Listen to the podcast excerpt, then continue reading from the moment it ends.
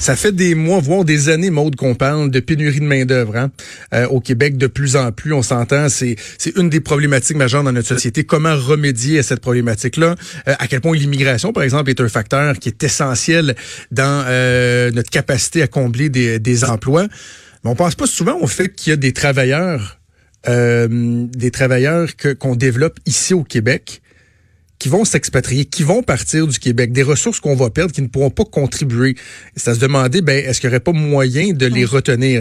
Et euh, il y a notre collègue Catherine Lamontagne, journaliste au Journal de Québec, Journal de Montréal, qui s'est penchée sur cette question-là dans un important euh, dossier qui est publié depuis quelques jours. Elle est avec nous en studio. Salut Catherine. Salut.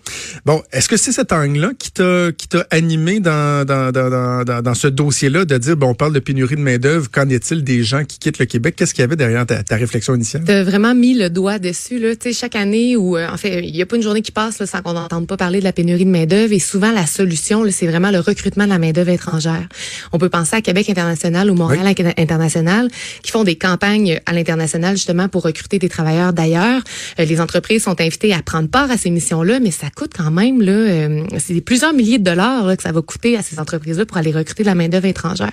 Et la question que je me suis posée, c'est, mais si à la base, on les retenait, Pensez à nos médecins. Là, ça coûte des centaines de milliers de dollars former un médecin. Rappelez-vous, dans, dans, dans le temps, on disait... Euh, les médecins partent à l'étranger parce qu'ils font un meilleur salaire.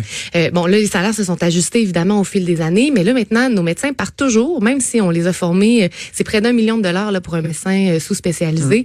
Ils partent toujours. Pourquoi? Pas parce que les salaires sont pas bons au Québec, mais c'est parce qu'ils peuvent pas travailler ici. Il y a pas de poste dans les hôpitaux en fonction de certaines spécialités ou même pour des médecins de famille.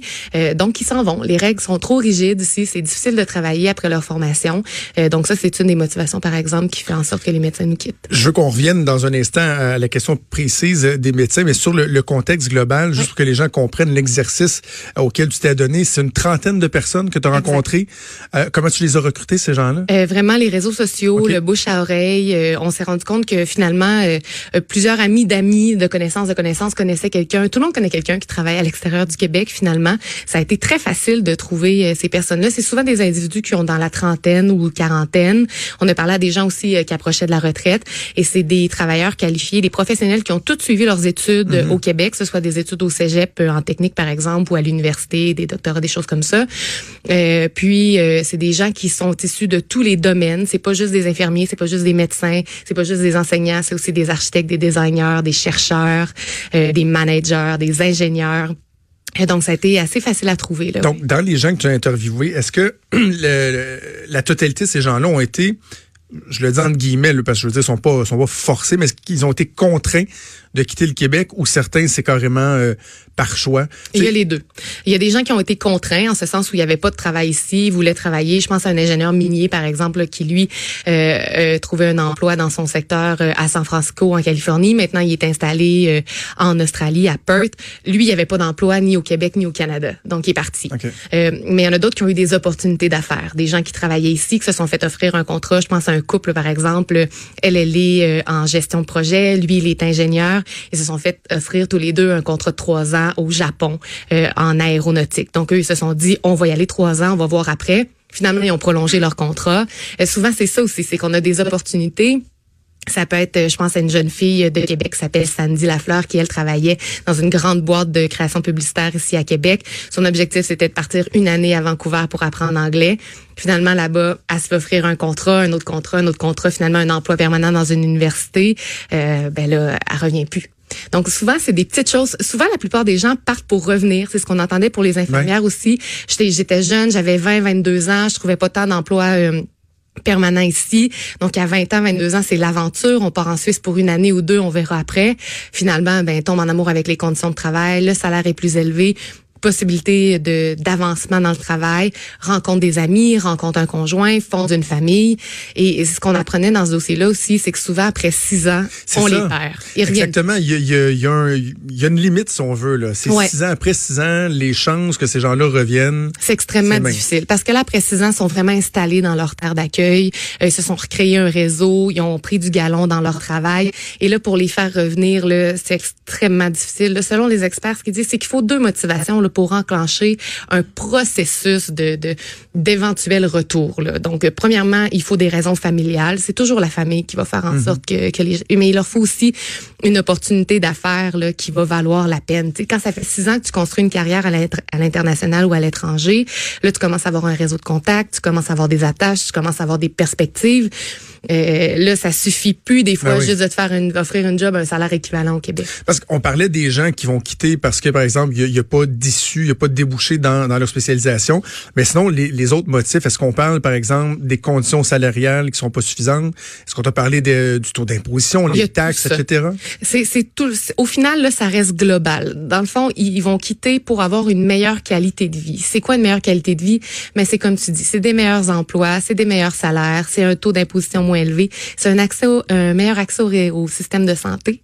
Euh, là-bas, tu sais, dans plusieurs pays ou même juste euh, dans le reste du Canada, c'est plus facile d'avoir accès à un médecin de famille euh, qu'ici. Euh, après ça, c'est l'éducation des enfants. Ça peut être aussi juste les splendeurs de la nature, du plein air. C'est un ensemble de facteurs qui font, qui fait en sorte que, au final, ces professeurs, ces professionnels qualifiés là, même si ils ont été formés au Québec, même si leur famille est au Québec, même si à la base leur noyau de base, si on veut, est au Québec, ben c'est plus suffisant. Ils se sont, ils, ont, ils ont retrouvé tout ça ailleurs et encore mieux. Revenons au milieu de la santé. Tu as mentionné euh, les médecins, il y a les infirmiers, infirmières aussi, mais revenons euh, aux médecins tout d'abord. Ce que tu as dit là au début doit surprendre bien des gens, c'est-à-dire qu'il y a des médecins qui vont quitter, pas pour nécessairement des raisons salariales, mais pour des problèmes de disponibilité. Puis moi, je sais très bien, ma, ma conjointe, lorsqu'elle a fini sa spécialité en obstétrique gynécologie, on n'avait pas de poste. C'est particulier qu'on forme des gens, qu'on dit qu'il y a des listes d'attente, qu'on manque de médecins, mais que pour des raisons quoi purement administratives dans le fond, euh, il y a des médecins qui se ramassent à finir leur spécialité puis euh, à pas avoir de poste carrément. Exact. Et c'est pourtant la réalité. C'est vrai que ça peut paraître surprenant. Euh, J'ai une amie, moi sa sœur, elle est anesthésiste, puis quand elle terminait sa formation, elle nous disait je sais pas, je vais être capable de travailler au Québec. Puis pour, ça semble insensé parce qu'on se dit c'est ça, ça c'est des centaines de milliers de dollars qu'on investit dans ces professionnels là et on n'est pas capable de les retenir. Euh, ce qui ce qui explique ce phénomène-là, selon euh, les médecins, les médecins spécialistes que j'ai rencontrés, euh, c'est deux choses. Premièrement, c'est le système de PREM. Le fameux PREM. Les, les PREM. Là. Donc, le gouvernement a mis en place des, des plans régionaux de, de, pour les effectifs. Donc, ce qui fait en sorte qu'il y ait des médecins, des médecins spécialistes aux quatre coins du Québec. On comprend que la l'idée de base là, de, des prêmes, on comprend qu'on veut répartir les mhm. effectifs partout en région. Le problème, c'est que c'est des prêmes qui sont très, très, très rigides et il faut absolument avoir un poste pour pouvoir travailler. Je parlais d'une médecin, médecin de famille qui, elle, fait du dépannage euh, aux quatre coins du Québec. Donc, elle va partir, par exemple, une semaine aux îles de la Madeleine. Elle va revenir à Québec 7-8 jours. Elle va partir après ça une semaine à Amqui. Elle va revenir 7-8 jours au Québec, à Québec.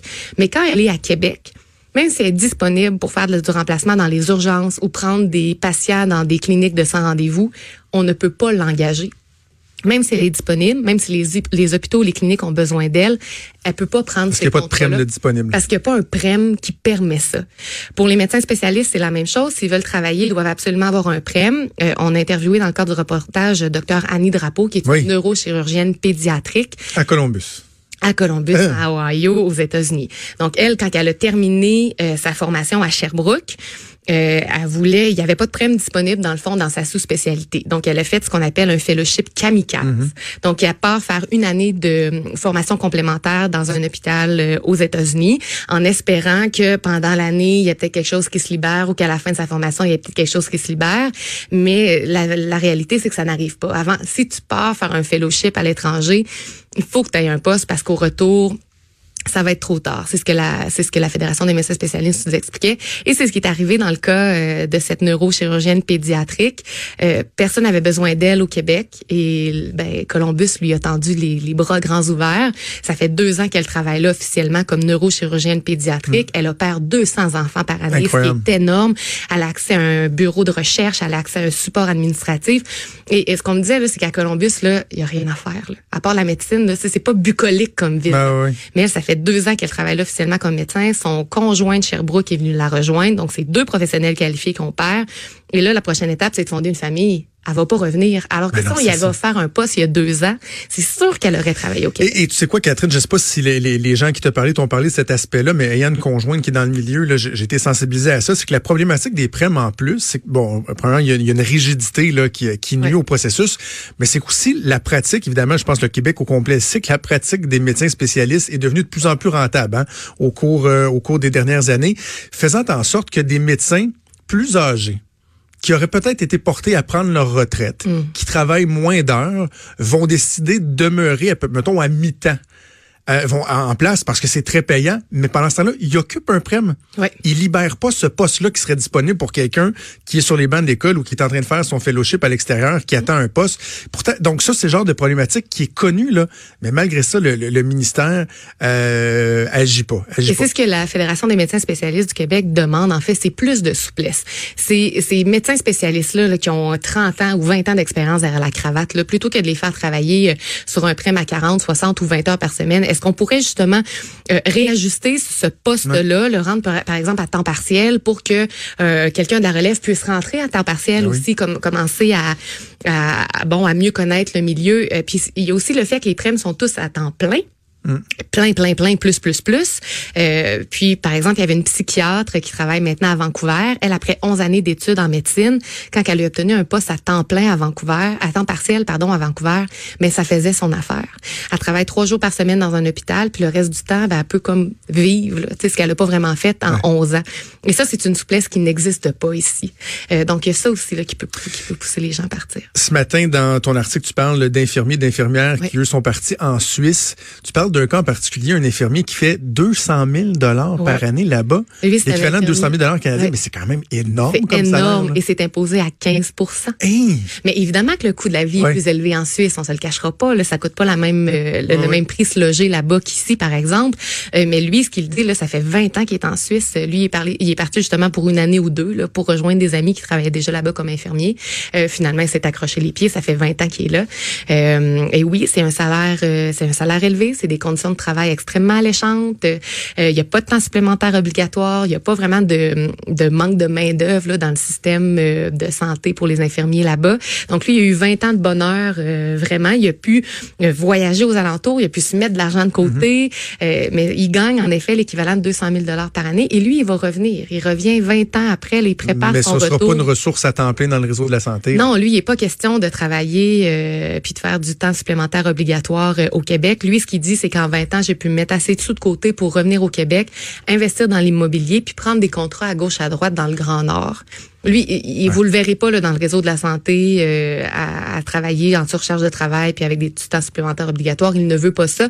Et ce qu'il dit, c'est que ces 20 années en Suisse lui ont permis de bâtir cette sécurité financière-là pour revenir au Québec, retrouver les siens, retrouver sa culture et ne pas avoir qu'à penser au travail.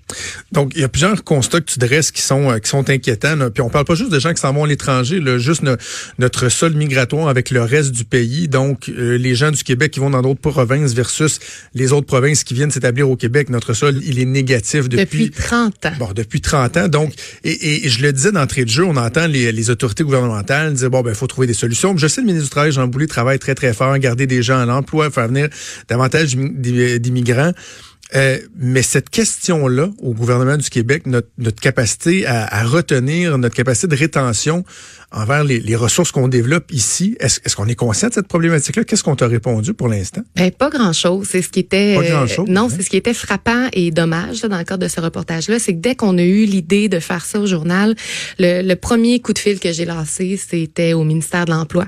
J'ai expliqué euh, ce sur quoi je voulais travailler, que je voulais contacter, que, que j'avais contacté, que je voulais continuer de contacter des expatriés, des experts, des syndicats, euh, pour comprendre pourquoi on perd cette main d'œuvre formée euh, au Québec et euh, j'ai multiplié les démarches là auprès du ministère de l'Emploi. J'aurais demandé des, des entrevues avec des porte-paroles, avec des experts, avec des gens d'Emploi Québec. Euh, euh, vraiment, là, on a multiplié les démarches et avant Noël, on me dit qu'on refusait toutes mes demandes d'entrevue Voyons, non. sans évoquer de raison. On m'a envoyé une série de chiffres par courriel qui vantaient notamment là, toutes les sommes investies par le ministère de l'Emploi dans le recrutement de la main-d'œuvre étrangère. Mais c'est pas ça. Ben non, c'est pas c'était ça. pas ça la question. C'est pas ça. Puis le, le dernier échange courriel que j'ai eu avec la porte-parole, c'est de dire, écoutez, à voir ce que ce que vous m'envoyez. De ce que je comprends, c'est qu'il n'y a pas de budget consacré exclusivement à la rétention de la main d'œuvre au Québec et il n'existe pas de programme précis non plus mm.